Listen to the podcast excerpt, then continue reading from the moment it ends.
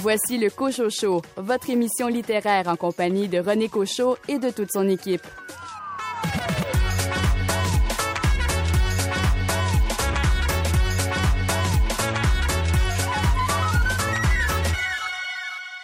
Le mois de juillet est déjà derrière nous, place au mois d'août. Et en parlant de ce nouveau mois de l'année, on se rappelle qu'il est très important pour les libraires et les auteurs et autrices, puisque je suis pratiquement certain que vous avez déjà inscrit à votre calendrier ce qui est devenu un incontournable. Le 12 août, j'achète un livre québécois.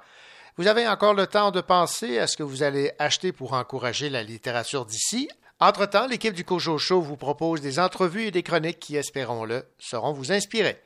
Ici René Cochot. Au sommaire de l'émission, une entrevue avec Christine Brouillette à propos de son nouveau roman Sa parole contre la mienne. Un entretien avec l'autrice cherbouquoise Véronique Drouin qui verra peut-être son roman Rivière au cerf-blanc porté à l'écran. La poète et dramaturge Michel Lalonde est décédée. Nous l'entendrons faire la lecture de son célèbre poème Speak White. Et pour m'accompagner, Karine Morin, vous nous parlez d'un album jeunesse. Oui, je vais vous parler euh, de La soupe aux allumettes, écrit par Patrice Michaud et illustré par Guillaume Perrault. Louis Gosselin, vous nous entraînez en forêt. Je vais vous parler du dernier roman de Bernard Minier, La chasse, aux éditions XO. Rachel Graveline, vous nous proposez un festin bien particulier. Cette semaine, je vous parle de Un festin pour les chiens de François Gravel aux éditions La Courte Échelle. Et Daniel Paré, votre livre est écrit par une autrice que vous affectionnez particulièrement. Je vous parle de la fois où les tortues m'ont appris à respirer de Amélie Dubois. Bienvenue au Cochocho. Yeah, sous nuage de fumée verte, je veux des grosses basses.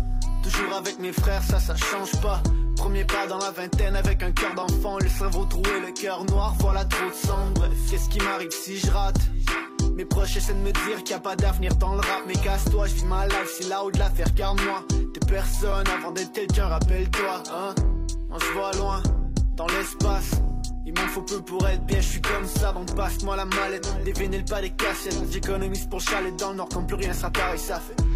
J'erre dans la ville encore une autre nuit blanche. Quand je ferme les yeux, je vois ma vie qui change. Je sais pas si je suis prêt, je vois la distance. Faut pas que mes genoux flanchent la ville encore une autre nuit blanche Quand je ferme les yeux je vois ma vie qui change C'est pas si je suis prêt je vois la distance Faut pas que mes genoux flanchent yeah, yeah, yeah. yeah.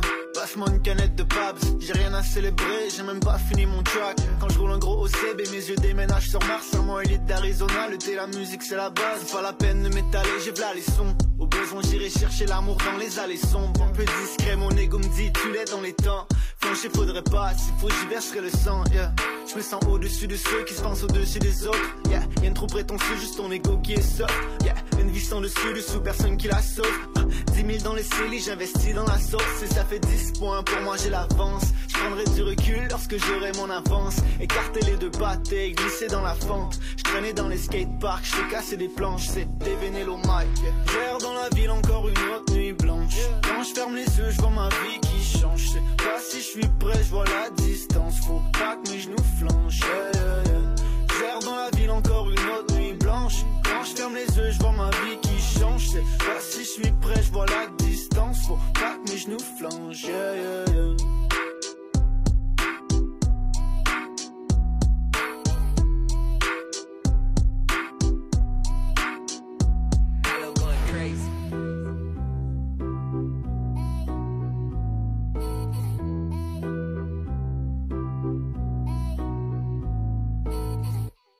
Sa parole contre la mienne est le nouveau roman de l'autrice Christine Brouillette. Christine Brouillette délaisse son personnage de Maud Graham au profit d'une journaliste assoiffée de justice, Myriam.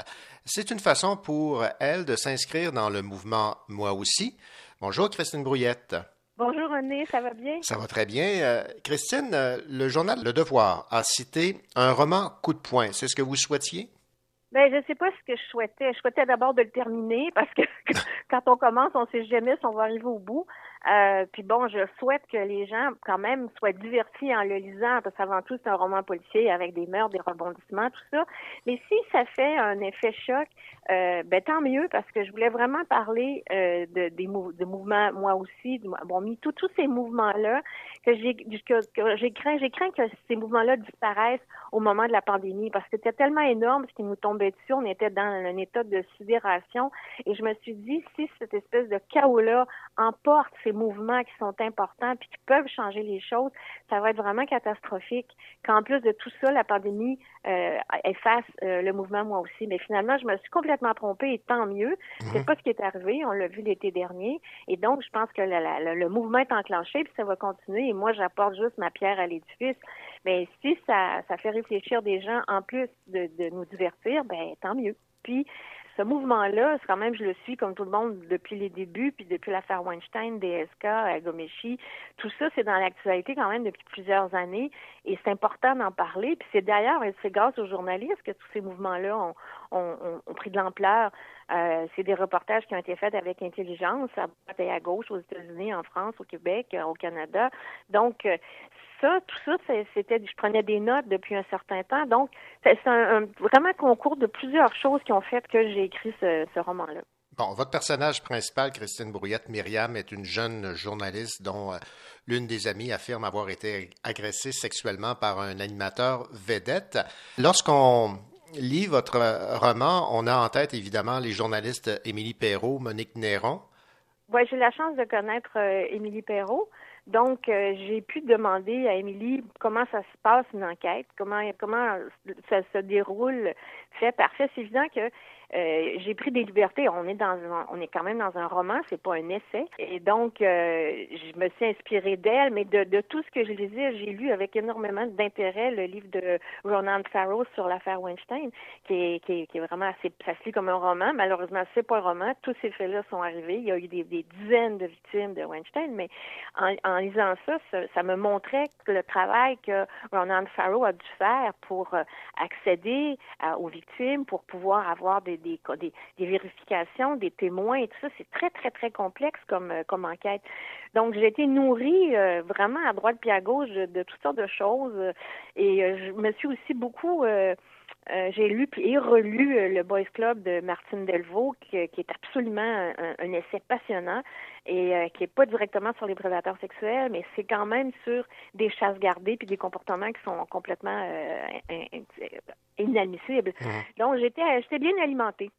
Alors, vous faites des allers-retours là, dans les années 80 jusqu'en 2017. Vous abordez, comme vous l'avez mentionné, ce, mécanisme de ces prédateurs sexuels qui commettent des agressions sur des décennies sans devoir faire face à la justice. Est-ce que ça a été un exercice difficile, ces allers-retours? Euh, oui, ça, c'était compliqué. Mais ce qui était difficile, c'était les choix que je devais faire parce que pour chaque année, donc ça commence en 85 jusqu'en 2017, donc on est, on est vraiment sur euh, près de 30 ans, et, j'ai dû euh, pour chaque année, regarder tout ce qui s'est passé dans le monde, ensuite regarder tout ce qui s'est passé au Québec, et ensuite regarder tout ce qui s'est passé du côté criminel, la justice et tout ça. Puis j'avais des notes, des notes, des notes, des notes, des pages et des pages. Mais après, je devais faire des choix de qu'est-ce que je choisissais comme événement pour situer les gens dans le temps. Donc, je pense par exemple au, euh, crash du Boeing Air India. Euh, je pense à l'enterrement de René Lévesque. Mais il y a plein de choses comme ça que j'ai mises, mais ça, pourquoi pas autre chose? Et il y avait vraiment, je voulais pas avoir des notes en bas de page, je voulais pas des notes à la fin du livre non plus. Je voulais qu'on lise ça comme, comme on lit un thriller sans, sans passer son temps à regarder euh, des, des, petits trucs et tout ça. Donc, je trouvais ça, euh, mais il y, a, il y a vraiment des choix que j'ai, il y a des choses que j'ai dû laisser tomber, puis sinon ça aurait été absolument indigeste. J'avais bien trop de notes pour, pour, pour le, toutes les mettre. Hum. Mais c'est toujours difficile de faire des choix, mais bon, il faut sinon ça aurait été vraiment pavé euh, un peu. J'aurais voulu montrer, c'est comme si je, si je m'étais dit ah je vais montrer tout ce que j'ai appris. Non, non, non. Ce que j'ai appris par contre, c'est que c'est que j'avais pas beaucoup de mémoire en, en relisant l'histoire. Je me suis dit, bon, je me souvenais pas de ça. Ben oui, c'est bien vrai, c'est ça qui est arrivé. Mais à part le 11 septembre là, on est euh, en tout cas, c'est peut-être là, je ne sais pas.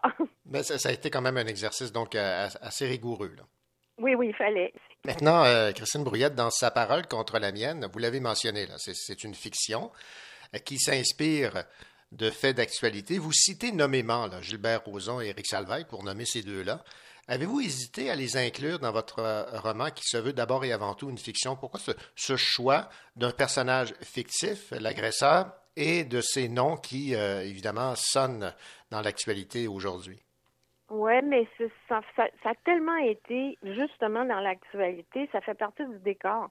Euh, ça aurait été bizarre que je les cite pas, en fait. Je pense que tout le monde se serait dit, ah, elle parle de Roson, ou elle parle de Salvaire, ou elle parle de Gomeshi, ou mhm. bon. Euh, ça fait partie de l'actualité, ça fait partie de ces années-là. 2017 a été a été marqué par le mouvement, moi aussi, par les dénonciations, par euh, c'est comme si j'avais c'est un éléphant dans la pièce. Si j'en avais pas parlé, ça aurait été étrange. Donc, euh, euh, puis c'est comme pas parler de Weinstein, c'est comme pas parler d'Einstein. Tous, ces, tous ces, euh, tous ces hommes-là qui ont fait DSK, l'affaire DSK, on a entendu parler. Là.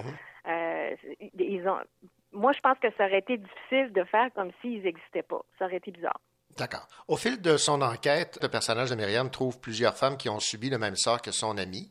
Alors, vous explorez euh, l'univers dans lequel se mêlent jeux de pouvoir, trahison, abus, meurtre. Alors, on dit c'est c'est une fiction, mais c'est une fiction qui rejoint la réalité. Euh, oui, mais c'est ben, souvent ça hein, dans la vie. Euh, on lit dans, ce qu'on lit dans les journaux, des fois, dépend ce que nous-mêmes on, imaginerait ou on, oserait écrire. On doit être vraisemblable dans ce qu'on fait, mais la, si on dit si on dit la vérité telle qu'elle, des fois la vérité c'est tellement gros que c'est bon ben si on est-ce qu'on aurait imaginé la pandémie qu'on vient de vivre, je pense pas. En tout cas, on est on n'était pas prêt, donc on l'avait pas on, savait que peut-être on serait qu'on serait victime de quelque chose, mais pas quelque chose aussi gros que ça, mm-hmm. aussi énorme qui nous a tous dépassés. Donc ça c'était la réalité. Et on avait d'ailleurs au début on avait peine à croire ce qu'on vivait. On était vraiment sous le choc et c'est ce que c'était possible puis tout ça. Donc euh, je pense que la, la vraisemblance c'est ce qu'il faut faire dans un roman. Donc quand moi j'écris, j'espère que c'est crédible. Le temps, quand on plonge dans un roman, moi-même comme lectrice, quand je plonge dans un roman, je sais bien que c'est une fiction puis que, l'auteur a tout inventé, mais pendant que je lis, il faut que je croie à ce qu'il me raconte. Puis après, quand je referme le livre, ben là, je tombe dans la réalité. Mais donc, j'espère que mon roman est vraisemblable. Mais je, après les témoignages que j'ai lus, après la recherche que j'ai faite, euh, oui, les victimes se sentent dans cet état-là. Oui, euh, elles, vont pas, toujours porter plainte, puis on le comprend. Moi-même, en écrivant le roman, je me suis posé la question si j'étais victime de viol, est-ce que j'irais à la police déclarer mhm. euh, ce qui m'était arrivé? Je ne sais pas ce que je ferais, j'en ai aucune idée. Donc, c'est un truc qui est tellement intime, c'est un événement, c'est une, une, agression qui est tellement particulière, en plus sans témoin. Donc, c'est pour ça que j'ai appelé le, roman, le roman Sa parole contre la mienne, parce que c'est toujours la parole de la victime contre celle du supposé agresseur. Et euh, moi, en écrivant ce roman-là, j'espère que euh, s'il y a des gens qui font les lois, lisent mon roman, ils vont peut-être se poser des questions en se disant, ben comment est-ce qu'on pourrait mieux accompagner les victimes? Euh, quand elles viennent témoigner ou quand on sait que quelqu'un près de nous a été victime, il faut être ouvert, il faut être dans la bienveillance, surtout pas dans le jugement et dans les conseils qu'on sait même pas si nous-mêmes on les suivrait, mais dire on est là, puis euh, si on peut t'accompagner, on va le faire volontiers c'est à ce niveau-là que j'espère que les lois vont changer puis qu'on va être plus vigilants et plus bienveillants. Un peu comme dans le film La parfaite victime d'Émilie Perrault, Monique, euh, tout à fait, Tout à fait, tout à fait, qui est un, film vraiment coup de poing euh, qu'il faut voir parce que c'est ça nous ça nous explique tout le processus et et, toute la bienveillance qu'on devrait avoir. Moi, je trouve prodigieux qu'elles aient réussi à, rejoindre toutes ces victimes-là, ces femmes et cet homme, parce qu'il y a un homme aussi qui, témoigne. Mhm. ces, gens-là ont eu un, courage, une générosité en acceptant de parler euh, devant les caméras. Mais aussi, ce qu'il faut, c'est que ces personnes-là soient accompagnées et, qu'on, et que les, personnes qui suivent et les personnes qui qui n'ont pas encore parlé euh, soient au courant, sachent que les gens doivent être là pour eux, pour elles. C'est important que, qu'elles se sentent appuyées. Là. C'est vraiment capital. Puis parce que c'est un parcours de combattante, il faut le dire que c'est, mm. euh, c'est vraiment compliqué de passer à travers tout le processus. Tellement. Christine euh, Brouillette, vous l'avez mentionné, vous vouliez être le plus près de la réalité possible, la, le plus, la, plus crédible. Et euh, dans la façon d'y arriver, c'est évidemment par ces dialogues qui euh, nous donnent froid dans le dos, là, des dialogues très crus là, qui nous font part du raisonnement de ces prédateurs. Oui, ben les ben, je pense qu'eux, ils se croient dans leur bon droit. Ils sont au-dessus des lois. Mm. Ils ont le droit de tout faire et, ils traitent les femmes comme des objets. Euh, elles sont, qui sont à leur disposition. C'est une mentalité qui qui euh, qui, euh, qui perdure depuis très très très longtemps. Et si on les arrête pas, ben ils vont continuer si on, quand on connaît les, les, les, dans, le, dans le roman le personnage de Jacques et ses amis qui sont loin d'être recommandables, mhm. quand on les connaît, ils sont adolescents, puis ils commencent déjà à avoir des comportements qui sont pas corrects, mais loin d'être corrects, qui sont criminels. Mais personne ne les arrête. Ils continuent, ils montent dans le pouvoir, et de plus ils ont de pouvoir, plus ils se sentent autorisés à faire ce qui leur chante. Mais euh, ça serait bien si quelqu'un leur disait Wow, c'est assez, là. C'est pas comme ça qu'on doit se comporter, mais il y en a des gens encore comme ça. C'est l'éducation qui va changer tout ça. Mais il faut qu'on soit conscient qu'il y a des choses à changer, puis ça va changer grâce aux hommes autant qu'aux femmes, parce que c'est une histoire de société, ça ne nous appartient pas seulement aux filles, c'est aussi une affaire d'hommes. Moi, je suis contente qu'il y ait des, des hommes féministes autour de moi qui n'ont pas envie d'être associés à des prédateurs puis à ces comportements-là, qui qui les euh, qui vont les dénoncer puis qui vont dire aux femmes, ben on est là, nous aussi à vos côtés, là, parce qu'on va être dans une meilleure société. Il n'y a, pas un homme normalement constitué qui, euh, qui a envie que euh, sa femme ou sa fille ou sa blonde soit victime d'une agression. Euh, non, il n'y en a pas qui souhaitent ça. Donc, il faut que les choses bougent puis qu'on essaie de faire bouger ça ensemble. Je lisais, Christine Brouillette, en, terminant comme dernière question, que malgré tout, vous vous montriez optimiste pour la suite des ben, choses. J'essaie de l'être parce que je, je, je, vais revenir au tout début de notre conversation. Grâce aux jeunes femmes puis aux jeunes hommes que j'ai autour de moi, je vois que les choses vont bouger, que les choses vont changer parce que ce sont des, des hommes, des femmes qui sont déterminés. Euh, je pense au, au roman de Jean-Michel Fortier que je viens de lire, La Révolution d'Agnès. Puis c'est clair que Jean-Michel Fortier est féministe là, puis qu'il a un regard très bienveillant sur les femmes. C'est ce genre de choses-là qui va me qui me fait dire que oui, on va aller dans la bonne direction. Il y a encore beaucoup de travail à faire, mais lentement, mais sûrement, j'espère en tout cas que les choses vont bouger euh, vers le mieux. Ben, on va terminer sur cette note positive, Christine Brouillette. Je rappelle que le roman a pour titre Sa parole contre la mienne aux éditions euh, Druide et question de rassurer tout le monde, le mot de Graham va revenir. L'année prochaine, Maud sera de retour. Merci beaucoup, Christine Brouillette. Merci, René. À bientôt. Au revoir. Bonne lecture, bon été. Merci, vous aussi.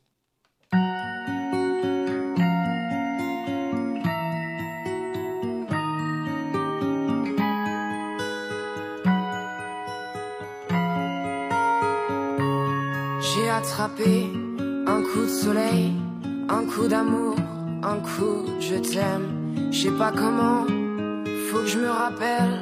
Si c'est un rêve, t'es super belle. Je dors plus la nuit je fais des voyages sur des bateaux qui font naufrage. Je te vois toute nue sur du satin et j'en dors plus.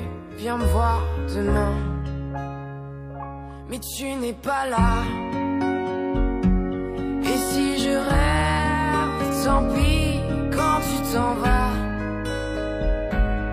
Dors plus la nuit. Mais tu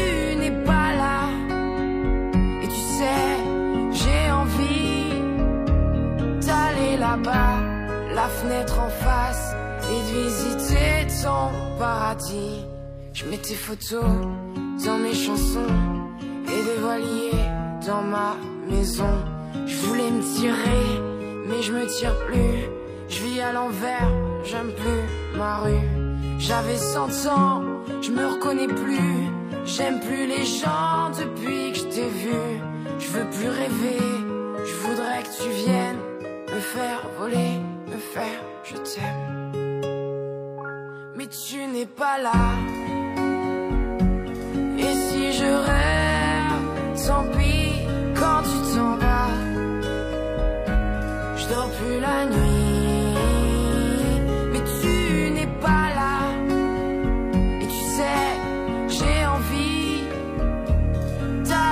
la fenêtre en face et de visiter paradis.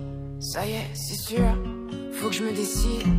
Je vais faire le mur et je tombe dans le vide. Je sais que tu m'attends près de la fontaine. Je t'ai vu descendre d'un arc-en-ciel. Je me jette à l'eau, des pluies d'été. Je fais du bateau dans mon quartier, il fait très beau, on peut ramer, la mer est calme, on peut se tirer. Mais tu n'es pas là. Et si je rêve, tant pis quand tu t'en vas. Je dors plus la nuit, mais tu n'es pas là. Tu sais, j'ai envie d'aller là-bas,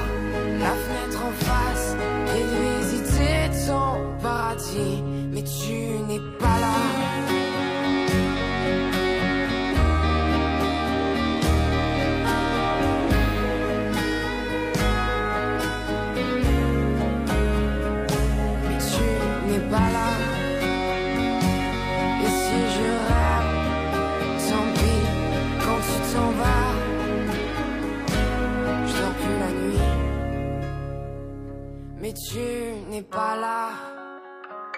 Non, tu n'es pas là. Mais tu n'es pas là. Hmm, hmm, Tu n'es pas là. Non. Mais tu n'es pas là.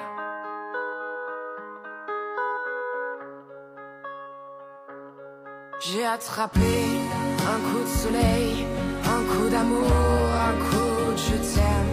Je sais pas comment, faut que je me rappelle. Et si je rêve, tant pis. J'ai attrapé un coup de soleil, un coup d'amour, un coup de je t'aime, un coup d'amour,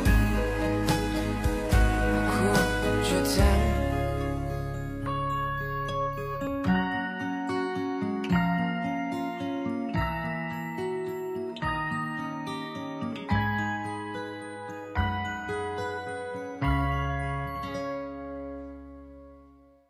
La triple vie de Charlie, cœur de roqueuse de Karen Paquin raconte la vie de Charlie Paradis Mendez qui adore jouer de la batterie.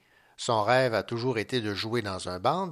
Elle déménage avec son père aux îles de la Madeleine et voilà que son rêve prend forme. Voici ce qu'a pensé ma fille Anne de ce roman La triple vie de Charlie, cœur de roqueuse de Karine Paquin, publié aux éditions Michel Quintin. La triple vie de Charlie, cœur de roqueuse, raconte l'histoire de Charlie. Charlie habite à Québec et a un meilleur ami, Émile. Et puis un jour, son père lui annonce qu'il déménage aux îles de la Madeleine pour le travail et invite Charlie à venir avec lui. Charlie hésite beaucoup, mais décide de faire le grand pas et de déménager, même si elle doit quitter son meilleur ami. Une fois rendue aux îles de la Madeleine, elle voit une affiche où il est écrit qu'un band cherche un batteur. Puisque c'est sa passion, elle décide d'appliquer, mais le seul problème est que le band euh, ne veut pas de filles dans le groupe. Elle décide de postuler quand même. La raison pour laquelle le groupe ne veut pas de filles n'est peut-être pas la raison qu'elle pensait. Donc ça rajoute à son malaise déjà qu'elle doit se faire passer pour un gars. C'est déjà pas facile pour elle. Moi, ce que j'ai aimé de ma lecture, c'est le fait que même si c'est pas tout à fait pour ma tranche d'âge, pour moi qui suis déjà allée aux îles de la Madeleine, ça m'a rappelé beaucoup de souvenirs et c'est ce que j'ai le plus aimé de ma lecture.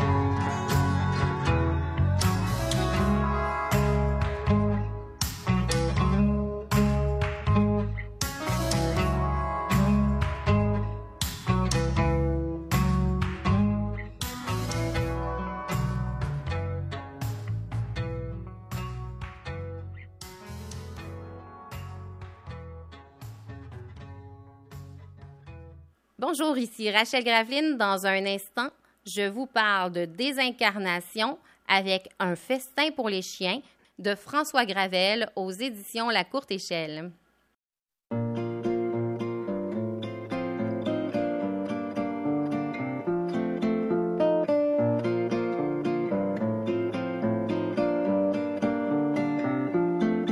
Je suis parti à Paname, ma guitare sur le dos.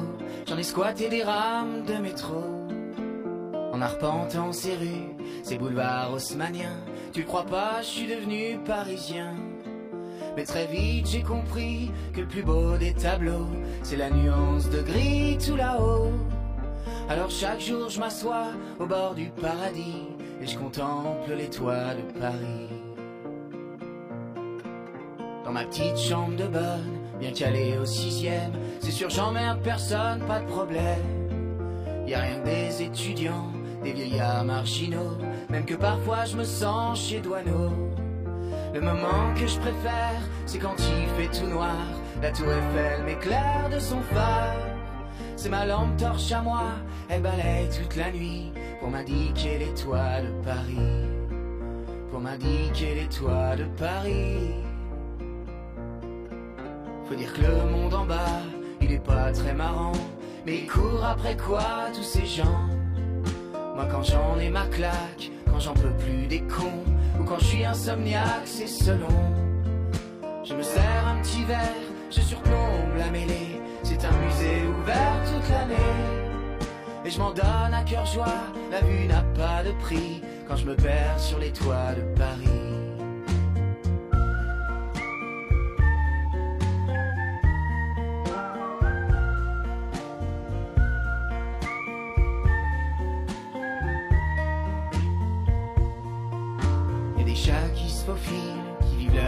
Des cheminées en argile, des gouttières. Y a des pigeons partout, entre ceux qui s'en veulent, et puis ceux que les voyous cambriolent. Y a une usine perdue qui fabrique des nuages et du linge étendu aux étages. Le sacré cœur là-bas paraît tout petit d'ici, c'est le gardien des toits de Paris. C'est le gardien des toits de Paris. C'est dans ce décor, ces ardoises qui fourmillent, que j'imagine ton corps qui roupille. À vol d'oiseau, j'avoue qu'on est presque voisins. C'est quand même un peu fou l'être humain. Si ça se trouve, tu dors pas, qu'est-ce que tu fais à cette heure-ci? Si ça se trouve, t'es comme ça, toi aussi. La clope entre les doigts, tu repenses à mardi, à nous deux sous un toit dans Paris. À nous deux sous un toit dans Paris.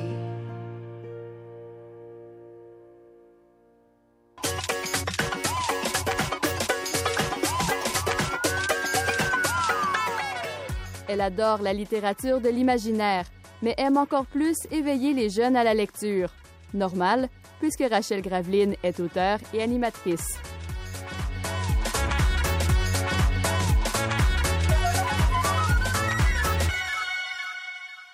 Rachel Graveline, cette semaine, vous vous êtes payé un festin. Oui et non. Disons que je ne raffole pas des mêmes, du même buffet. si je vous pose la question, c'est que le titre de votre roman jeunesse cette, cette semaine, c'est Un festin pour les chiens. C'est de François Gravel aux éditions La Courte Échelle. Exactement.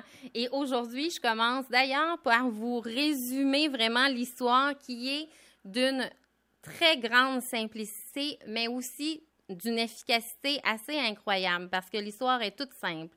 Martin a 13 ans et il n'espère plus des parents adoptifs rêvés.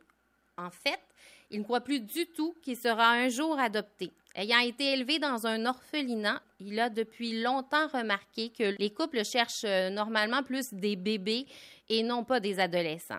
Mais quand un homme dont la tenue, les bijoux et surtout euh, le don généreux qu'il offre à l'établissement se présente pour l'adopter, lui, la chance semble lui sourire. Pendant son entretien avec la religieuse, l'homme mentionne néanmoins sa visite chez le docteur Thomas, ce qui donne la puce à l'oreille à Martin.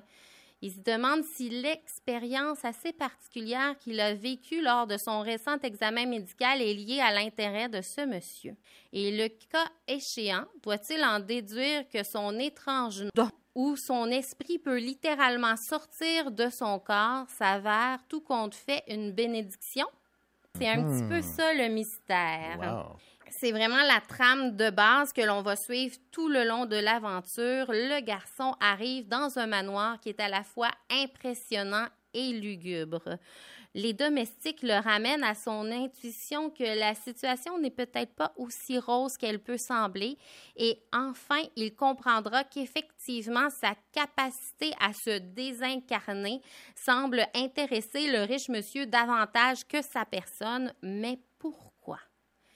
Et je dois dire que le titre, tout comme l'image de la couverture offre un impact assez saisissant. On est dans une histoire d'horreur et d'ailleurs, dans le livre, on retrouve plusieurs photos aussi avec un effet antique qui viennent ponctuer la saveur de l'époque, mais aussi l'ambiance sombre de l'histoire. La force du récit se trouve justement dans l'atmosphère et l'intrigue s'amorce très vite. Les chapitres sont courts, l'ensemble du texte est facile à lire, la narration interne s'avère vraiment être le meilleur choix pour ce type de lecture-là, justement parce que ça permet au lecteur de vivre pleinement l'expérience du jeune Martin, mais aussi pour ressentir son inquiétude et découvrir l'endroit macabre où il doit désormais vivre. Et comme à mon habitude, je vous lis un petit extrait pour vous mettre dans cette belle ambiance. Comme je disais, on est dans la narration interne, donc c'est Martin qui parle de l'homme qui vient de l'adopter. Plus je l'observais, plus j'avais l'impression d'avoir affaire à un fou, et à un fou dangereux. J'en ai eu la confirmation quand il a subitement changé de ton et m'a dit de sa voix sifflante Tout ce qui se passe dans cette maison est porté à ma connaissance, Martin. Je sais tout ce que les gens disent, tout ce qu'ils chuchotent, tout ce qu'ils pensent. Je le sais même avant qu'ils le sachent eux-mêmes. Je connais les dessous des choses, le véritable dessous des choses. N'essaie jamais de me trahir, tu m'entends? N'essaie même pas de penser me trahir. Et n'essaie surtout pas de t'enfuir, à moins de vouloir devenir un festin pour les chiens. Et Martin lui répond Bien, maître, parce que, évidemment, c'est pas un père adoptif. Il a Mhm. demandé à être appelé maître. Oui, oui, oui, oui. Belle ambiance. Oui. Et plus loin, toujours dans la même séquence, on, on va retrouver justement Martin. Il est un peu dans son dilemme intérieur. Il se dit Ah, peut-être que je suis trop méfiante. On retrouve plus loin. Je repensais à ce que Maître Asmodius avait dit, et cela me paraissait n'avoir aucun sens. S'il n'était motivé que par la curiosité scientifique, comme il le présentait, pourquoi craignait-il que je le trahisse? Pourquoi ces menaces? Et pourquoi enfin me gardait-il prisonnier? Je me suis approchée de la porte pour l'examiner. Elle était très épaisse et munie de serrures et de verrous destinés non pas à me protéger des intrus, mais à m'empêcher de prendre la clé des champs. Et un peu plus loin, il va analyser la fenêtre. J'ai tenté d'ouvrir la fenêtre en faisant le moins de bruit possible. À mon grand étonnement, j'y suis arrivée sans peine. Mon geste n'est toutefois pas passé inaperçu. Trois mastifs ont aussitôt accouru en aboyant avec fureur. S'il avait pu grimper au mur, il m'aurait déchiqueté. Comme si ce n'était pas suffisant pour me dissuader, Edgar est apparu quelques instants plus tard armé d'une carabine. La démonstration était convaincante. Si les chiens arpentaient la cour en toute liberté pendant la nuit, je n'avais aucune chance de m'enfuir. J'étais bel et bien prisonnier. C'est vraiment dans cette ambiance-là que euh, vous vous retrouvez tout le long, avec le typique manoir et toutes les, les domestiques qui sont un peu étranges. Donc, si vous avez envie de découvrir si les bêtes seront bien nourries, je vous invite à lire Un festin pour les chiens de François Gravel, qui est publié aux éditions La Courte Échelle. Ah, François Gravel, toujours aussi euh, efficace. Oui, tout à fait. Euh, merci, Rachel. Merci à vous.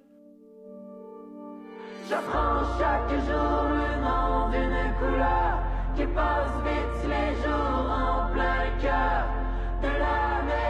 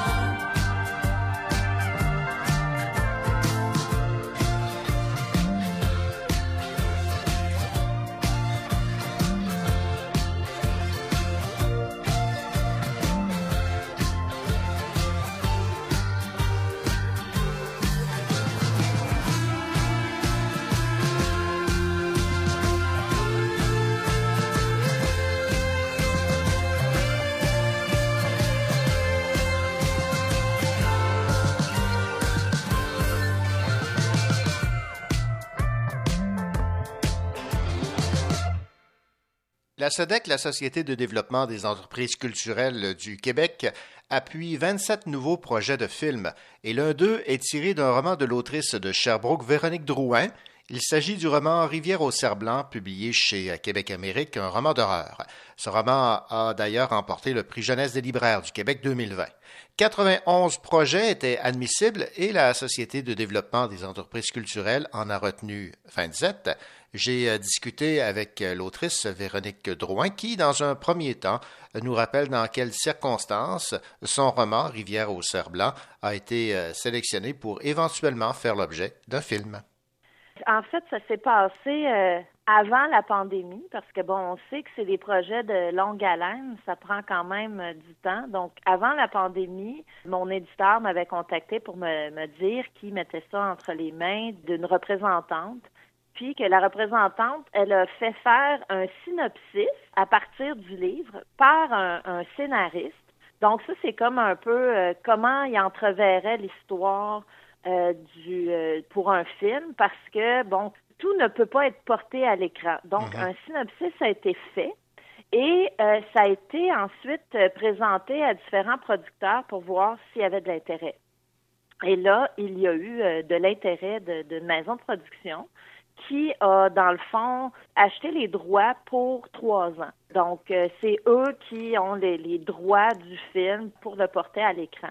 Puis à partir de ça, ben eux, ils prennent le projet, ils prennent les rênes du projet. Et puis là, le, le projet a, suivi son cours, mais ça, c'est, toutes des choses que je, je ne savais pas. Donc, euh, parce que ça, ça suit pas mal son cours de façon euh, autonome. J'ai eu quelques petites nouvelles de temps en temps qui faisaient des dépôts pour obtenir un financement pour le scénario. Est-ce qu'on vous a expliqué pourquoi Québec Amérique a choisi spécifiquement votre roman Rivière au cerf blanc pour espérer que ça fasse l'objet d'un, long métrage, d'un film? Euh, c'est parce qu'on voyait tout de suite là, une adaptation assez évidente en lisant votre roman d'horreur? J'imagine, non, ils m'ont pas expliqué pourquoi spécifiquement celui-là. Probablement parce qu'il a été quand même bien reçu. Euh, Puis il y a en ce moment euh, quand même, je dirais, un engouement pour les histoires d'horreur, les films d'horreur. En ce moment, avec euh, certains mouvements dans la cinématographie, avec certains cinéastes, je crois que pro- probablement que déjà, ils sentaient qu'il y aurait un intérêt. Ils, ils ont suivi leur instinct, puis bon. Mais bon, on est encore loin de la coupe aux lèvres.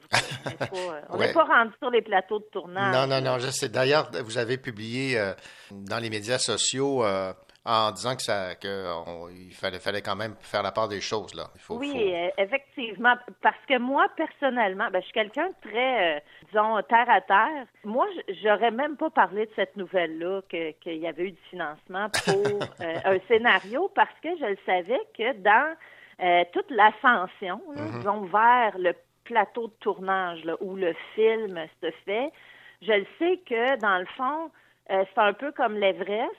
Bon, on a passé le camp de base, ça c'est très bien, mais on est peut-être rendu au premier camp. Là, quand on sait qu'il y en a trois autres, qu'on Mhm. sait que c'est les plus difficiles, c'est pour ça que je garde la tête froide. Euh, je suis très contente. C'est certain que c'est, c'est une très belle reconnaissance. Ça, ça, donc, euh, j'aurais jamais imaginé que ce livre-là puisse aller aussi loin. Mais euh, moi, je continue mes projets, puis je pense pas trop à ça. Ça- ce qui arrivera, arrivera, mais ça peut prendre encore des années. Puis, euh, tous mes collègues qui ont eu ce genre d'expérience-là, parce que j'ai des collègues que je connais bien, qui, ont fait d'excellents livres, qui ont eu euh, ce genre d'intérêt-là, puis qui se sont rendus quand, même loin dans le processus, j'en connais aucun qui a un film qui a été fait. Donc, euh, c'est certain que quand on, sait ça, puis moi, j'en ai vu, mon Dieu, je- au moins une dizaine de mes collègues que c'était là, euh, puis on avait l'impression que c'était évident que ça allait se faire, puis ça s'est jamais fait. Donc pour moi, euh, je regarde ça avec euh, avec intérêt, mais disons que c'est ça. Je m'empêcherai pas de dormir la nuit pour ça. Mais vous, là, Véronique Drouin, vous le voyez, votre roman à l'écran, Rivière au cerf blanc? Oui, moi je pense que ça ferait quelque chose de très bien. Euh, ben, ça dépend aussi de comment euh, le, le scénariste il va, va décider de, de retourner l'histoire. Parce que moi, ce que j'ai vu dans le synopsis, ça ressemblait vraiment pas du tout au livre. Là. Euh, on était extrêmement loin de ce que j'ai écrit, euh, en ce sens où euh, il y avait plus de land art, il y avait plus de cailloux blancs, il y avait plus de cerf blanc, Oh. il y avait à peine une rivière, il y avait des personnages qui manquaient. Ça, c'est c'est la direction qu'il avait décidé de prendre pour le synopsis. Je ne sais pas si ce sera la même pour le scénario. Euh, mais moi, personnellement, en tout cas, euh, moi, je voyais très bien qu'il aurait pu être pris pas mal comme il est, avec quelques différences. Parce que, ben, je pense que j'ai toujours eu un peu, ben, moi, je suis inspirée de films d'horreur quand j'écris, euh, ben, de films tout court, là. D'ailleurs, un- une de mes inspirations, c'est le film Délivrance de John Borman, euh, qui a été euh, au- fait au début des années 70. Puis Ça a été vraiment quelque chose qui, qui m'a inspiré.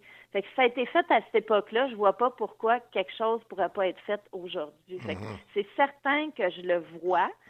Euh, mais encore là, on sait que des fois, ben, des fois et même très souvent, ce qui est fait en film puis ce qui est fait en livre, c'est très différent. Donc, C'est vrai, ouais. moi, je, je suis ça. Puis tu sais, je suis pas cinéaste non plus. Mhm. Donc, en étant pas cinéaste, ben c'est c'est certain que euh, je m'en remets complètement à la maison de production, la productrice, euh, le cinéaste qui sera choisi. Fait que je ne sais pas du tout euh, ce sera quoi leur vision non plus. Donc, ça va être inspiré du, du roman et non un film basé sur. Ouais, ben, en fait, je le, d'après ce que je voyais du synopsis, c'était plus inspiré d'eux.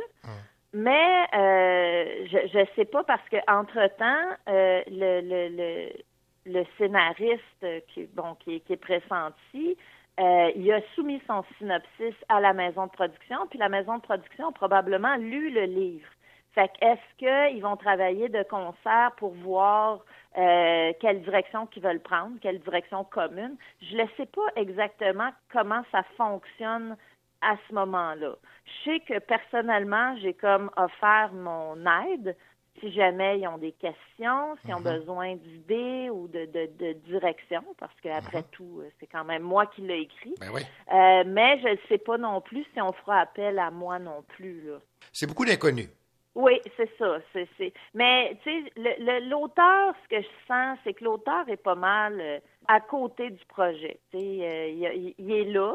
On va le solliciter si on a besoin, mais je suis pas certaine qu'on sollicite souvent. Puis moi, ben, j'accepte ça parce que bon, je peux comprendre que quelqu'un comme moi qui a aucune idée du milieu cinématographique, euh, je voudrais pas débarquer là en diva et faire des crises parce que ça va pas comme je veux. Oui, oui. Euh, fait que je pense que tu sais chacun a son métier si je peux aider parce que bon euh, en tant que consommatrice de, de, de films de beaucoup de films euh, je- des fois j'ai peut-être je peux avoir des idées mais c'est ça c'est, c'est un processus que je- en tout cas si jamais ça va plus loin je vais je vais apprendre mettons je vais apprendre sur le tas comme on dit Véronique Drouin, merci beaucoup et surtout, ben, souhaitons-nous que ce roman fasse l'objet d'un film. ah oui je croise les doigts Merci, Véronique. merci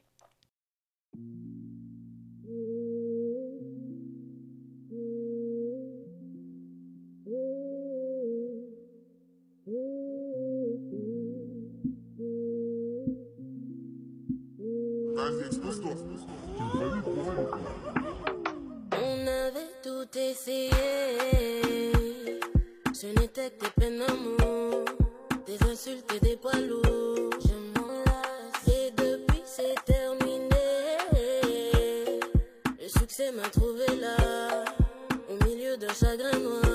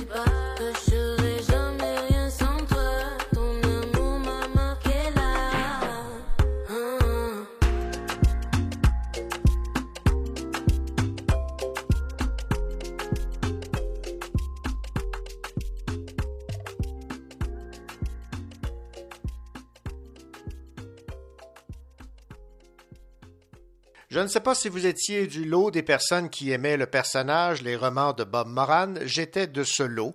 Eh bien, l'écrivain Henri Verne, le père de Bob Moran, s'est éteint. L'écrivain belge avait 102 ans. Henri Verne a écrit plus de 200 romans qui mettaient en vedette son personnage de Bob Moran, ce héros au nerf d'acier. Créé à l'origine pour le jeune lectorat des éditions Marabout, le personnage de Bob Moran a séduit rapidement un public beaucoup plus vaste. Près de 40 millions d'exemplaires des livres de Bob Moran ont été euh, vendus. Né en Wallonie le 16 octobre 1918, Henri Verne a signé en 1953 son premier Bob Moran, La Vallée infernale, où le héros lutte en Nouvelle-Guinée contre de redoutables trafiquants d'émeraudes. Le succès a été immédiat et l'aventure Moran a alors commencé. Certaines années, un livre sortait tous les deux mois. Et rappelons évidemment que Bob Moran avait toujours 33 ans et il avait comme copain et compatriote le non moins célèbre Bill Ballantine.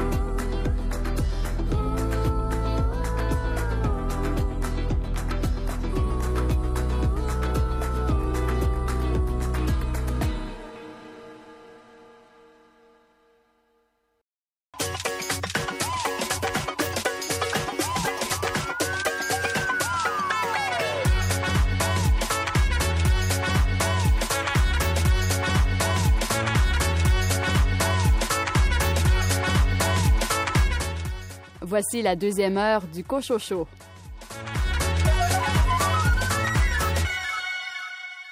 Bienvenue à cette deuxième partie d'émission au cours de laquelle vous aurez l'occasion d'entendre l'autrice et dramaturge Michel Lalonde, décédée il y a quelques jours, faire la lecture de son fameux poème Speak White. Louis Gosselin, vous nous entraînez en forêt cette semaine. Je vais vous parler du dernier roman de Bernard Minier, La chasse, aux éditions XO. Daniel Paris, il est question de tortues dans votre sélection. Je vous parle de la fois où les tortues m'ont appris à respirer de Amélie Dubois. Et Karine Morin, vous avez lu un album illustré d'un auteur-compositeur-interprète bien connu. Oui, je vais vous parler euh, de La soupe aux allumettes, écrit par Patrice Michaud et illustré par Guillaume Perrault. Bonne deuxième heure.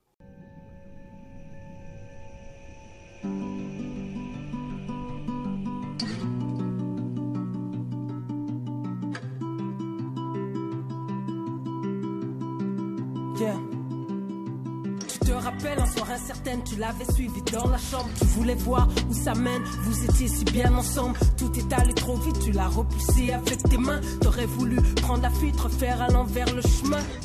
Des pompes contenues, ta voix, on criait stop, mais en bas la fête et le bruit. Personne pour ouvrir la porte. Que t'as vécu, c'est pas rien, ça laisse des hématomes. Alors tu pries tous les matins que ce poids s'enlève de tes épaules. Comme ça qu'on va guérir et faire tomber les murs. Démanteler les silences, on n'a plus le temps de se taire. La force du nombre est un cri à faire trembler la terre. Ensemble, on est plus que fort. Déconcerte nos voix, résonnent. On nous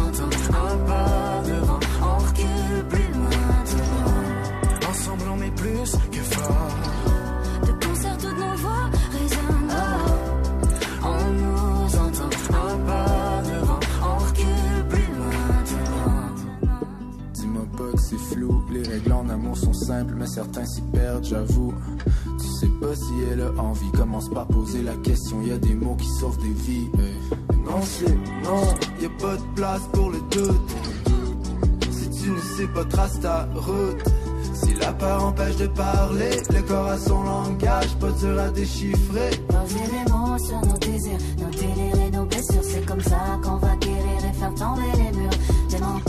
Silences, on n'a plus le temps de se taire. La force du nombre est un cri à faire trembler la terre. Ensemble, on est plus que fort. Déconcerte nos voix, résonnent. On nous entend un pas devant, on recule plus loin. Ensemble, on est plus que fort.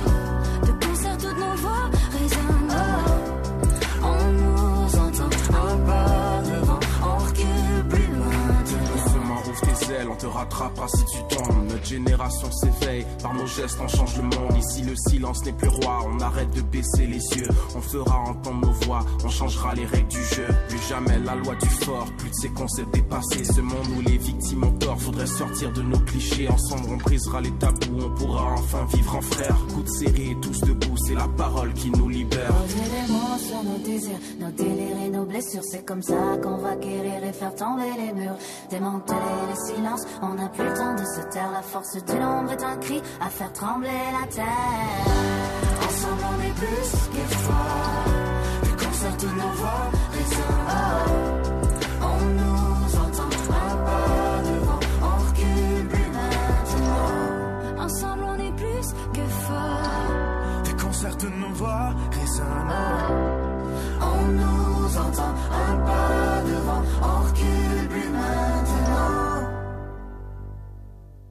Le prince Harry publiera ses mémoires. Le prince Harry publiera à la fin de l'année 2022 des mémoires qui retraceront ses erreurs et les leçons qu'il a apprises. C'est du moins ce qu'a annoncé sa maison d'édition, qui promet des mémoires intimes et sincères dans lesquelles le prince Harry racontera pour euh, la première fois le récit des expériences, aventures, pertes et leçons de vie qui ont contribué à le façonner.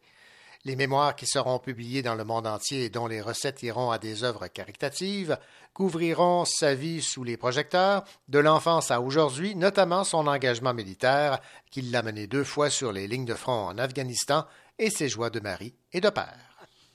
Ici Karine Morin. Dans quelques instants, je vous parle de l'album jeunesse La soupe aux allumettes, qui a été écrit par Patrice Michaud et illustré par Guillaume Perrault.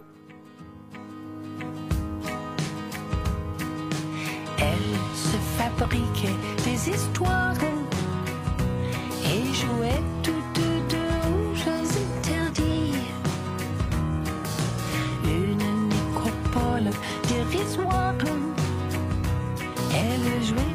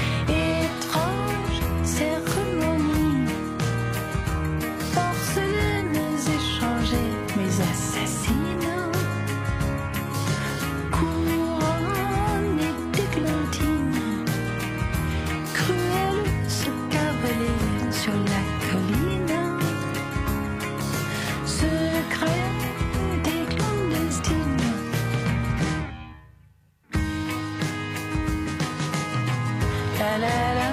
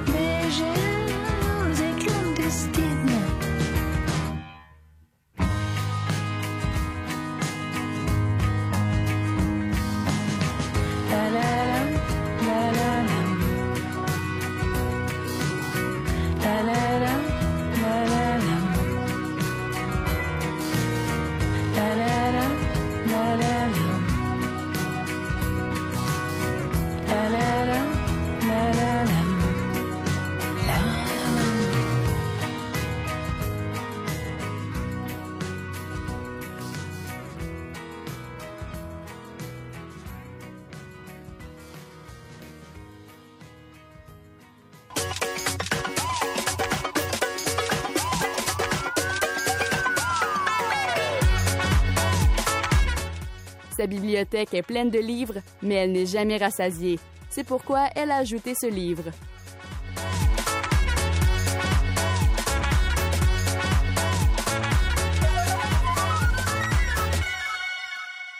Bonjour, Karine Morin. Bonjour René. Karine, vous aimez, j'imagine, euh, de temps en temps prendre une soupe?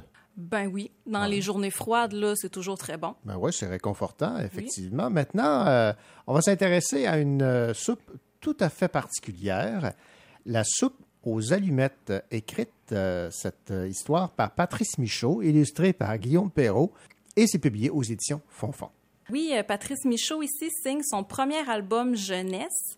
On le connaissait surtout pour ses talents de chanteur et c'est même lui qui a animé la dernière édition de Star Academy.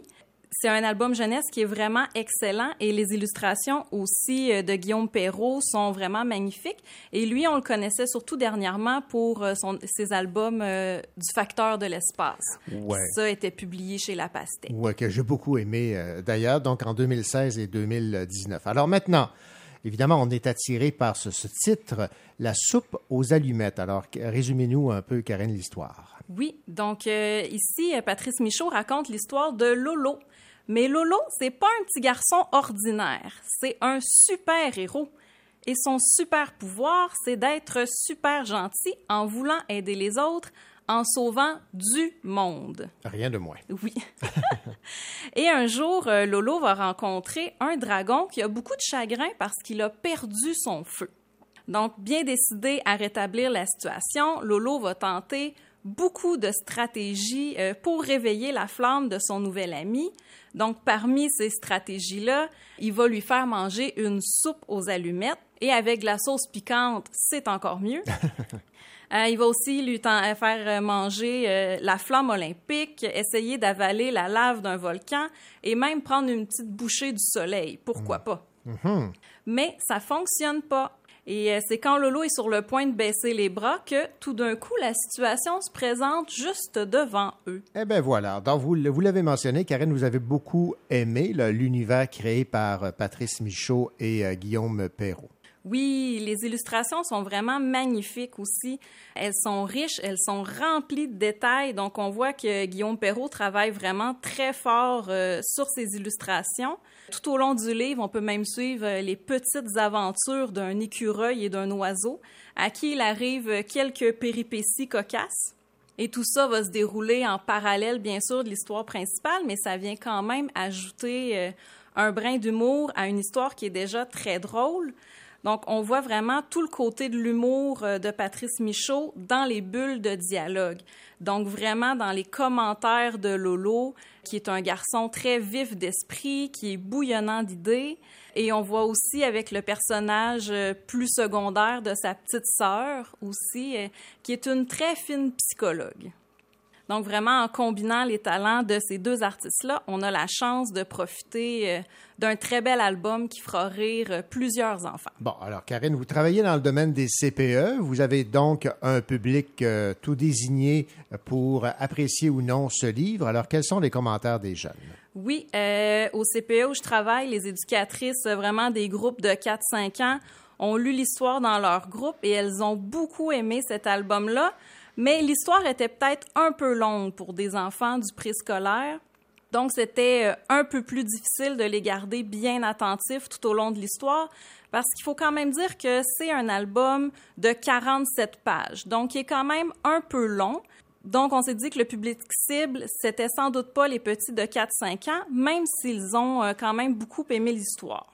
Donc, cet album-là serait peut-être plus destiné à des enfants un peu plus âgés, donc niveau scolaire, à partir de 7-8 ans, euh, pour leur permettre de bien comprendre toutes les blagues du livre, puis de rester attentifs tout au long de l'histoire. Et euh, sur le site Internet de Fond-Fond, il y a aussi euh, des trousses pédagogiques qui sont prêtes pour euh, les différents cycles du primaire, donc ce qui rend l'ouvrage vraiment intéressant pour les professeurs et peut-être pour les parents aussi s'il y en a qui ont envie d'en faire un peu plus avec les enfants euh, durant l'été. Merci, Karine. Ben, ça fait plaisir, René. Ici Louis Gosselin. Dans un instant, je vous parle du dernier roman de Bernard Minier, La chasse.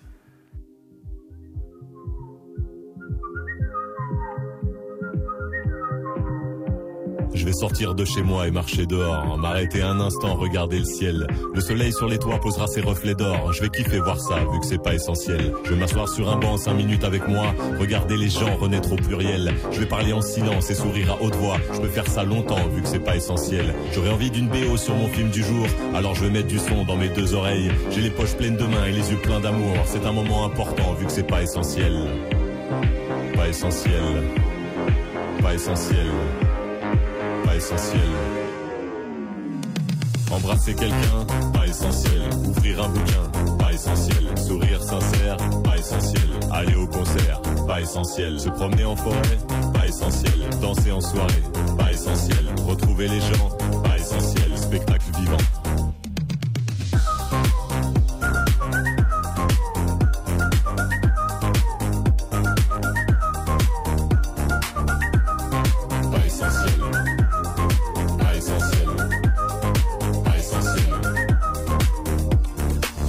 Quelques mois sans beaucoup de couleurs, confinement noir et blanc, délivrance arc-en-ciel, je vais offrir des chansons, des sourires et des fleurs. J'en aurai plein les mains vu que c'est pas essentiel.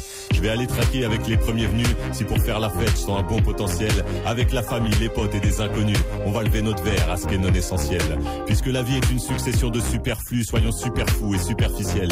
Protégeons le futile et sur ce je conclus, n'écoutez pas cette chanson, elle est pas essentielle. Pas essentielle. Pas essentielle. Quelqu'un, pas essentiel. Ouvrir un bouquin, pas essentiel. Sourire sincère, pas essentiel. Aller au concert, pas essentiel. Se promener en forêt, pas essentiel. Danser en soirée, pas essentiel. Retrouver les gens, pas essentiel. Spectacle vivant.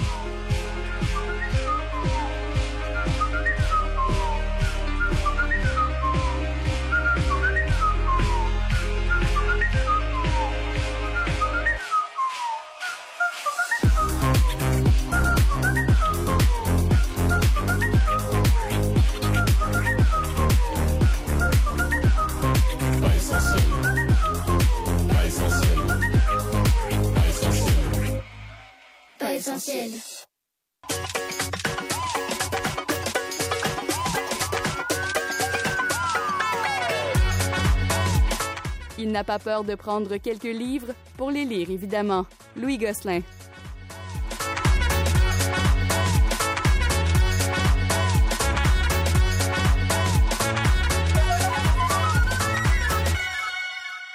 Louis Gosselin, êtes-vous euh, un chasseur, vous? Non, pas du tout.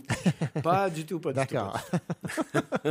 Mais vous allez quand même nous parler de chasse. Oui. Voilà, parce Oui. que vous avez lu un livre, euh, un thriller de Bernard Minier qui a pour titre La chasse. La chasse, c'est si vous regardez la, la page couverture, vous voyez la chasse, euh, c'est un jeune homme et ça part comme ça l'histoire, un jeune homme avec des cornes de cerf sur la tête. OK. Euh, alors voilà, c'est un cerf qui surgit de la forêt euh, comme ça, qui meurt et c'est pas un cerf, c'est un jeune homme qui porte des cornes, qui visiblement a été la proie de chasseurs. D'où le titre La chasse. Et c'est là qu'entre euh, en jeu le commandant Martin Servaz, un des héros de Bernard Minier, qui va enquêter sur ce cas et trouver le ou les coupables et les circonstances atténuantes. Comment ça se fait que ce jeune-là s'est retrouvé dans le bois? Comment ça se fait qu'on a couru après, qui est Mhm. déguisé en chevreuil? Et il y a toute une histoire derrière ça et c'est ce qu'on va tenter de découvrir. Bernard Minier, c'est un auteur de romans policiers français qui vit à Paris. Il a 61 ans. Il a publié son premier roman il y a 10 ans. Ça s'appelle Glacé, qui a connu beaucoup de succès. Il a été traduit en 22 langues et La chasse, c'est son neuvième roman. C'est un, La chasse, c'est un thriller très 2020-2021, en ce sens qu'il y a des thèmes qui sont très d'actualité. Tu sais, on parle de la COVID. euh, il y a un directeur de salle de rédaction qui dit d'ailleurs, je vous le cite, on a des gens décapités, égorgés, des enfants qu'on tue dans les écoles, des professeurs qu'on assassine, et M. Trudeau du Canada qui nous explique qu'il faut respecter les autres, ne surtout pas les froisser. À ce degré de lâcheté, moi, je dis bravo. Et voilà.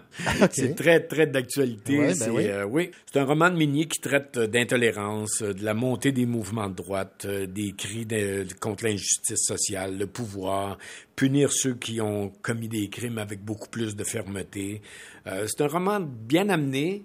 Euh, l'histoire, l'intrigue, le dénouement, c'est le plan. Le plan du roman est très très bien fait. On suit très bien l'histoire. C'est un roman très français et euh, c'est pas péjoratif. Ce que je dis, c'est qu'il y a, il y a certains, il y a certaines expressions qui arrivent et qu'on sait absolument pas. Je- moi, j'avais jamais entendu ça, mais on saute la ligne puis c'est pas si mal. On réussit à comprendre quand même le. C'est quand même pas du mandarin. Là. on, on réussit à comprendre ce que ça veut dire, mais c'est très très, c'est écrit très français.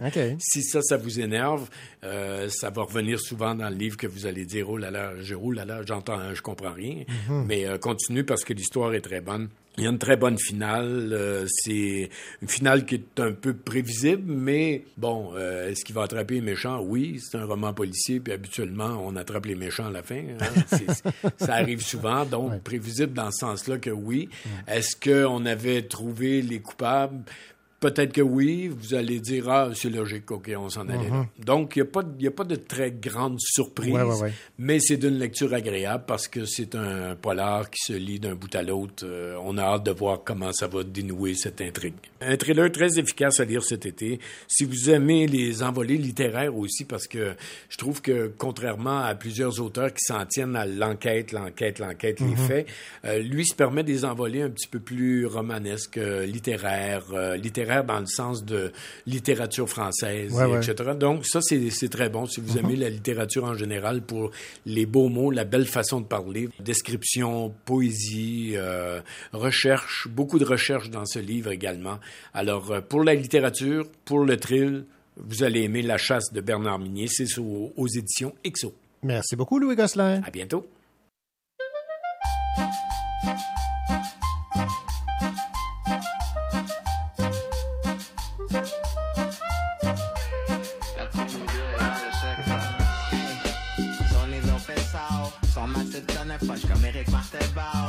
le clan change de décor, aucun doute, non. Prochain HMS dans ton chariot.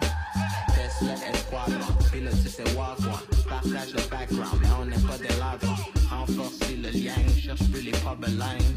Ça te réveille un moine comme un coup de con. Mais c'est au Molina, deux heures dans le club. La teuf met de la pression sur le verre, le le prima. Cumbia, magique comme une licorne, mejor de la liga. Drogue,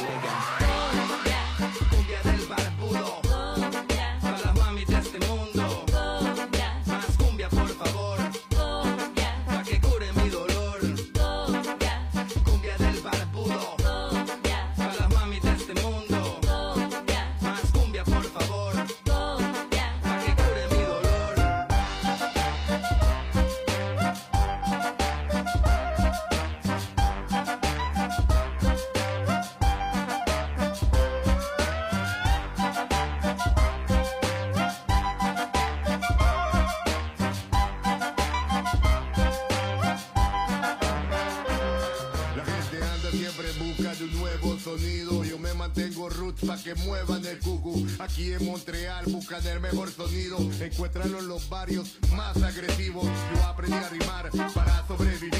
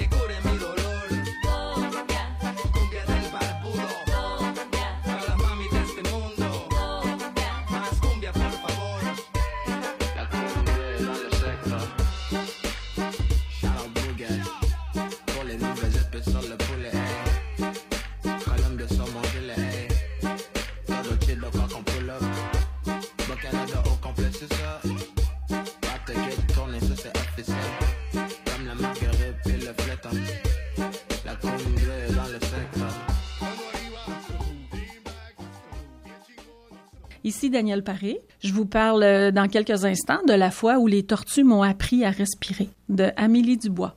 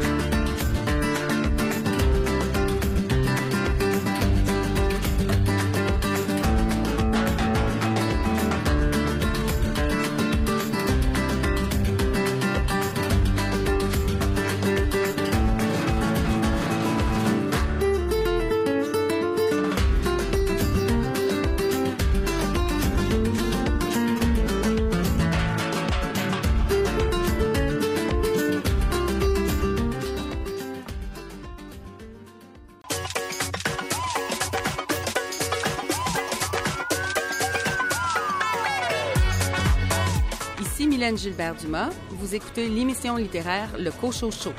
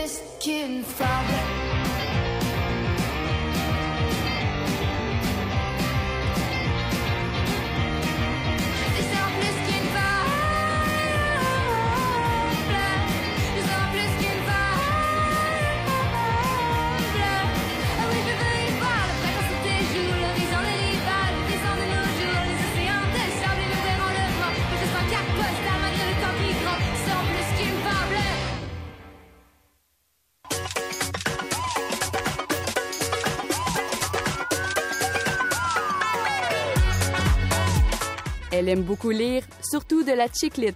Daniel Paré.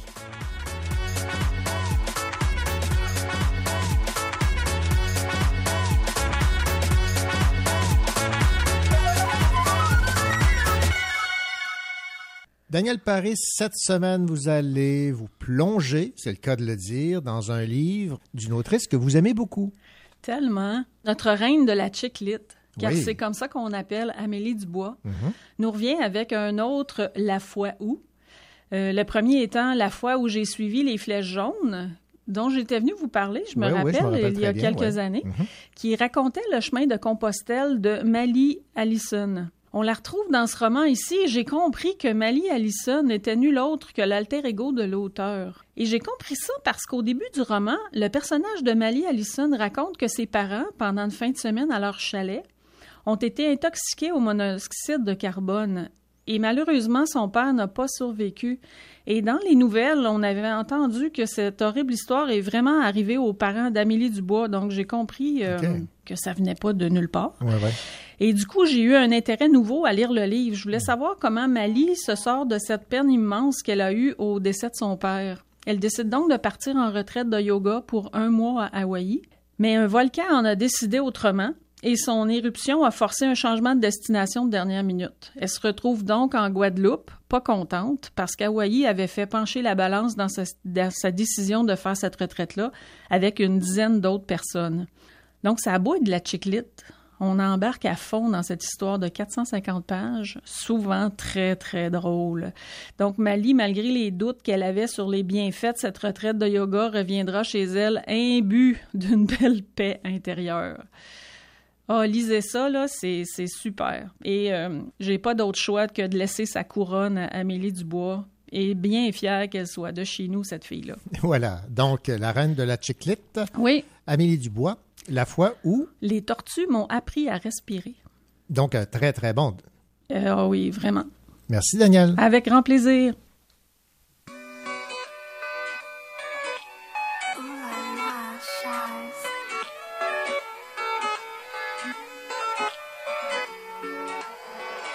Qu'un produit de mon environnement. Y'a plus personne dans les pires moments. En vie, on meurt, on peut pas faire autrement. On se reverra peut-être dans l'autre monde. Yeah, yeah. Je suis qu'un produit de mon environnement.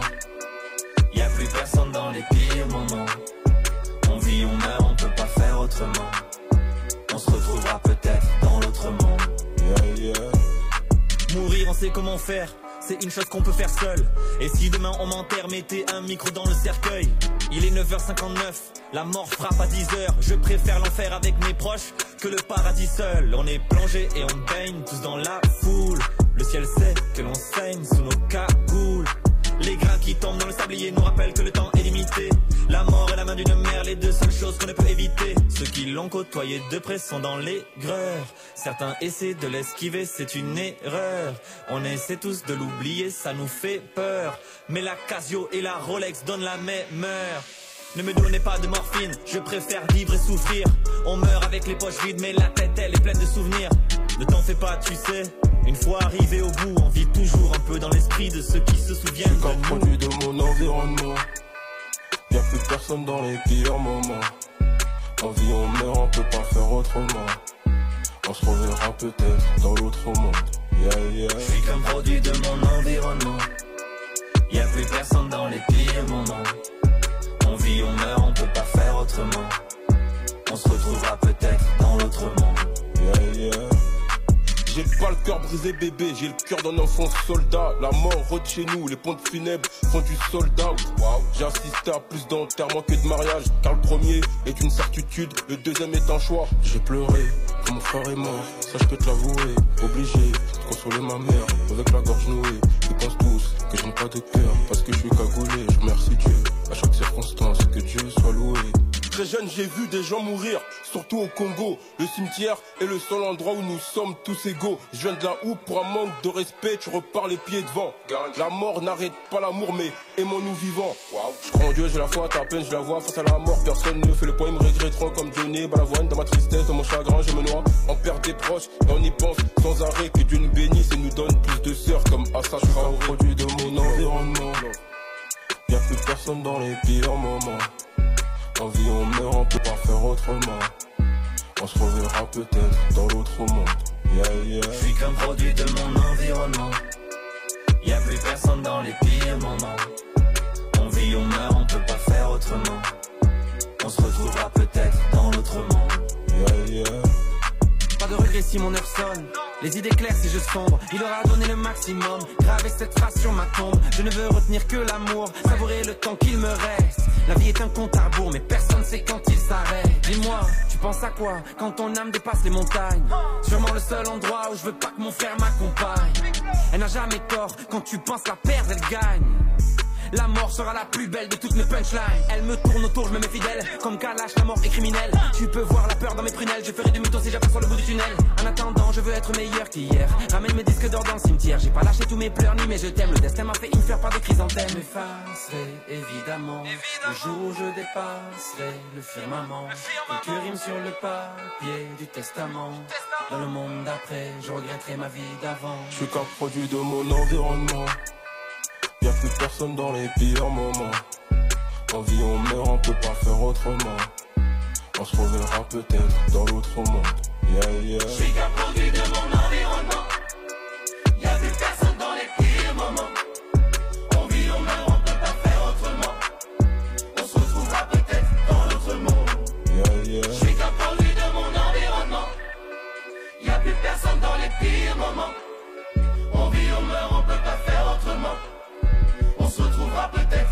Dans l'autre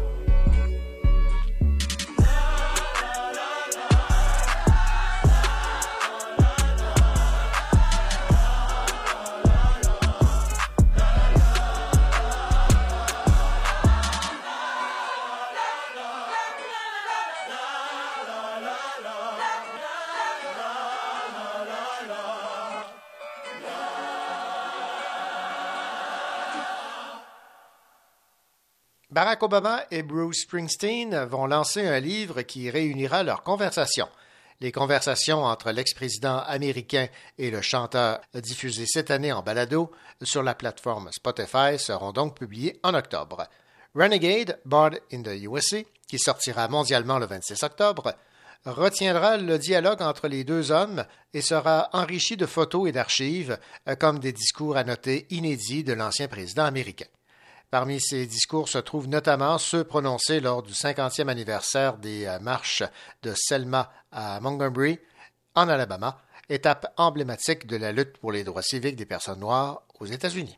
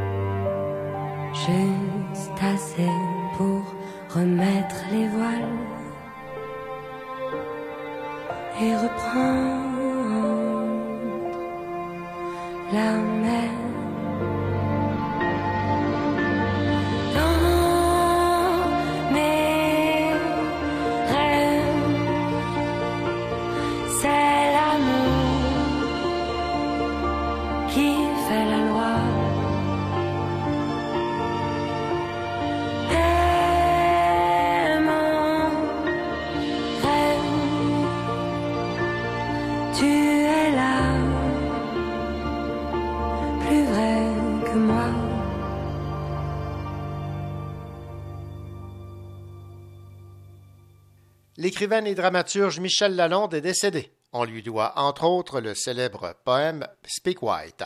Ce mythique poème trouve ses racines dans un texte qu'elle a écrit à l'occasion d'un gala inaugural d'Expo 67 à la Place des Arts.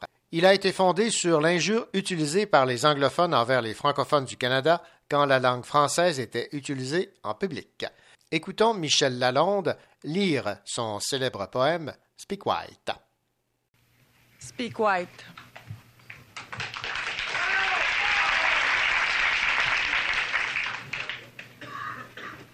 Speak White. Il est si beau de vous entendre parler de Paradise Lost ou du profil gracieux et anonyme qui tremble dans les sonnets de Shakespeare. Nous sommes un peuple inculte et bègue, mais ne sommes pas sourds au génie d'une langue. Parlez avec l'accent de Milton et Byron et Shelley et Keats. Speak white. Et pardonnez-nous de n'avoir pour réponse que les chants rauques de nos ancêtres et le chagrin de Nelliga. Speak white. Parlez de choses et d'autres. Parlez-nous de la Grande Charte ou du monument à Lincoln, du charme gris de la Tamise, de l'eau rose de la Potomac. Parlez-nous de vos traditions. Nous sommes un peuple peu brillant, mais fort capable d'apprécier toute l'importance des crumpets ou du Boston Tea Party. Mais quand vous really speak white, quand vous get down to brass tacks pour parler du gracious living et parler du standard de vie et de la grande société, un peu plus fort alors, speak white. Haussez vos voix de contremaître. Nous sommes un peu durs d'oreille. Nous vivons trop près des machines et n'entendons que notre souffle au-dessus des outils. Speak white and loud, qu'on vous entende, de Saint-Henri à Saint-Domingue. Oui, quelle admirable langue pour embaucher, donner des ordres, fixer l'heure de la mort à l'ouvrage et de la pause qui rafraîchit et ravigote le dollar. Speak white, tell us that God is a great big shot and that we're paid to trust him. Speak white, parlez-nous production, profits et pourcentages. Speak white, c'est une langue riche pour acheter, mais pour se vendre mais pour se vendre à perte d'âme, mais pour se vendre. Ah, speak white, big deal. Mais pour vous dire l'éternité d'un jour de grève, pour raconter l'histoire d'un peuple concierge, mais pour rentrer chez nous le soir, à l'heure où le soleil s'en vient crever au-dessus des ruelles, mais pour vous dire, oui, que le soleil se couche, oui, chaque jour de nos vies à l'est de vos empires. Rien ne vaut une langue à jurons. Notre parlure pas très propre, tachée de cambouis et d'huile. Speak white. Soyez à l'aise dans vos mots. Nous sommes un peuple rancunier, mais ne reprochons à personne d'avoir le monopole de la correction du langage. Dans la langue douce de Shakespeare, avec l'accent de Longfellow, parlez un français pur et atrocement blanc, comme au Vietnam, au Congo. Parlez un allemand impeccable, une étoile jaune entre les dents. Parlez russe, parlez rappel à l'ordre, parlez répression. Speak white, c'est une langue universelle. Nous sommes nés pour la comprendre avec ses mots lacrymogènes, avec ses mots matraques. Speak white, tell us again about freedom and democracy. Nous savons que liberté est un mot noir, comme la misère est nègre, et comme le sang se mêle à la poussière des rues d'Alger ou de Little Rock. Speak white. De Westminster à Washington, relayez-vous. Speak white comme à Wall Street, white comme à Watts. Be civilized. Et comprenez notre parler de circonstances. Quand vous nous demandez poliment How do you do? Et nous entendez vous répondre We're doing all right. We're doing fine. We are not alone. Nous savons que nous ne sommes pas seuls.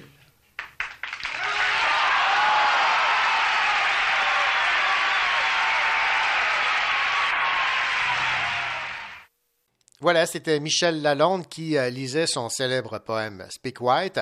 L'écrivaine et dramaturge est décédée il y a quelques jours. Euh, C'est ainsi que se termine cette autre édition de votre rendez-vous littéraire. J'espère que le contenu vous a plu. Toute l'équipe est fin prête pour vous retrouver la semaine prochaine.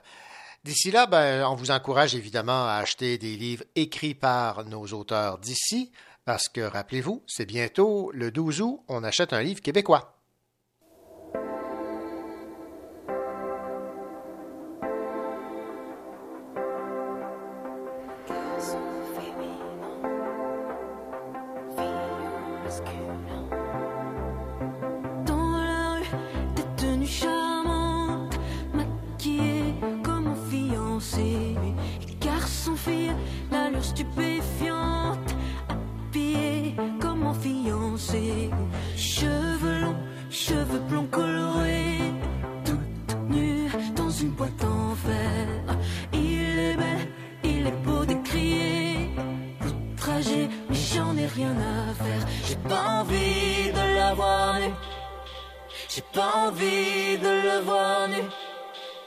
J'aime cette fille aux cheveux longs.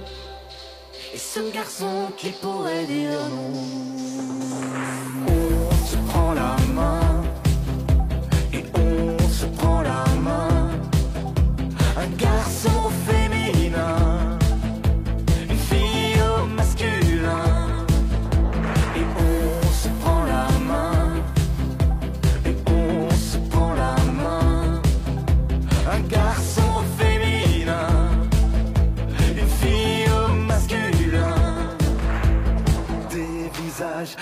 Cheveux d'or qui oublient leur vertu. Mais c'est pas vrai qu'ils ont l'air d'un conquistador asexué une fois dévêtus.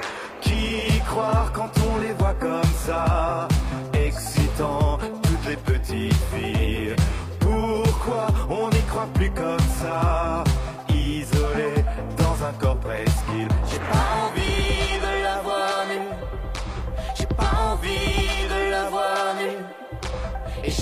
aux cheveux longs. Et ce garçon qui pourrait dire non.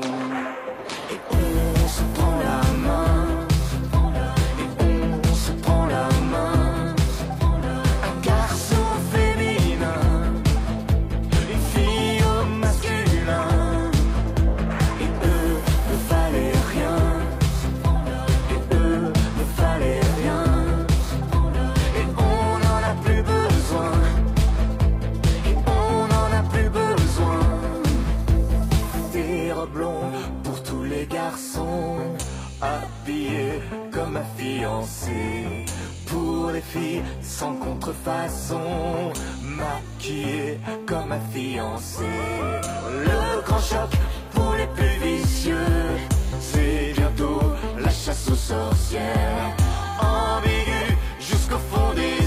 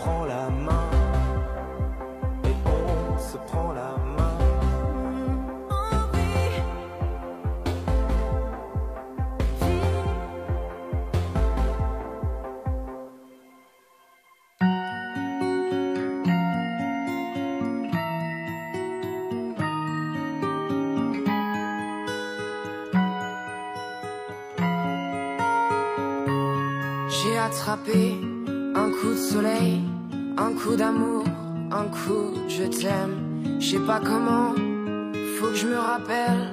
Si c'est un rêve, t'es super belle. Je dors plus la nuit, je fais des voyages sur des bateaux qui font naufrage. Je te vois toute nue sur du satin et j'en dors plus. Viens me voir demain. Mais tu n'es pas là.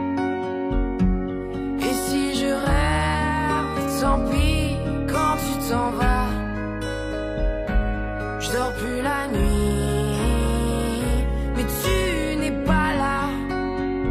Et tu sais, j'ai envie d'aller là-bas, la fenêtre en face, et de visiter ton paradis. Je mets tes photos dans mes chansons et des voiliers dans ma maison. Je voulais me tirer, mais je me tire plus. Je vis à l'envers, j'aime plus ma rue. J'avais 100 ans, je me reconnais plus. J'aime plus les gens depuis que je t'ai vu. Je veux plus rêver, je voudrais que tu viennes me faire voler, me faire je t'aime. Mais tu n'es pas là. Et si je rêve, tant pis quand tu t'en vas. Je dors plus la nuit,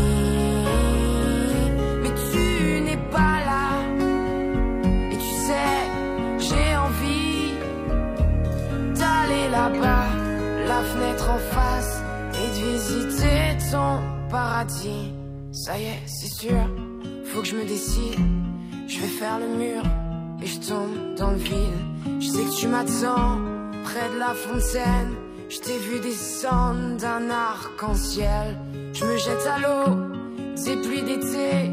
Je fais du bateau dans mon quartier. Il fait très beau, on peut ramer. La mer est calme, on peut se tirer.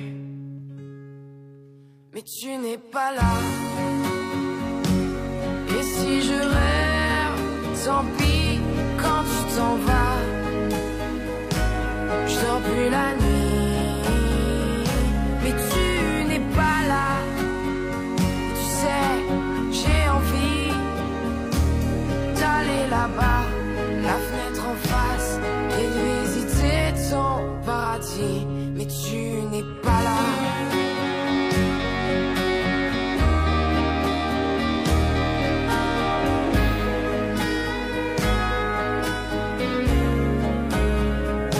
Mais tu n'es pas là.